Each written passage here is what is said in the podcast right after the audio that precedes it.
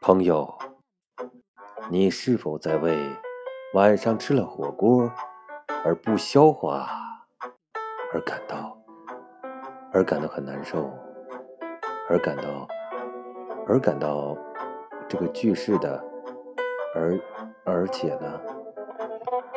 哦，刚才说了什么呢？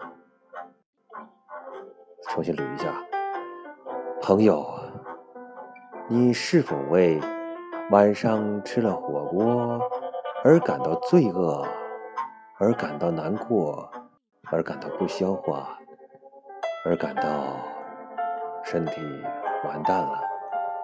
好，刚才这是一个并列句式啊，下面我们来找一个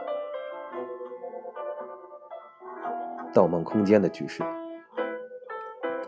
啊，朋友，你是否为你晚上吃了火锅而感到难过？呃，重来。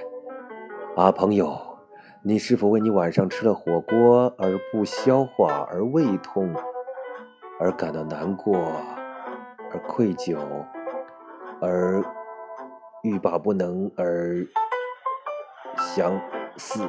哦。而半死不活呢？达到这种嵌套式的句式。好的，其实我们今天要说什么呢？就是说呀，当我们晚上吃饭的时候，请一定要控制总量，否则它就非常的不健康，就会晚让你晚上做噩梦啊，甚至失眠，而且呢会出汗，这个叫晚上出汗就不好了，就叫做盗汗。那出了这种汗的话呢，你的背会湿，你的身体也会湿。一湿了之后呢，你会热，热了之后呢，你会蹬被子。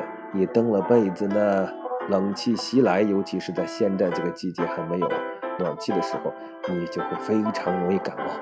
可见呐，晚上吃多了是对身体有多么大的危害呀！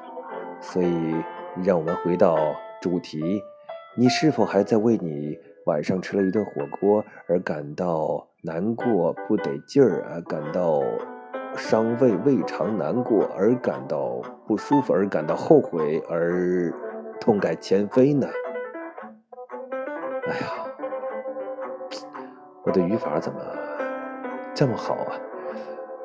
哎，行啊，只要大家理解了我的意思啊，呃，我们就要好好的养生，晚上少吃一点吧。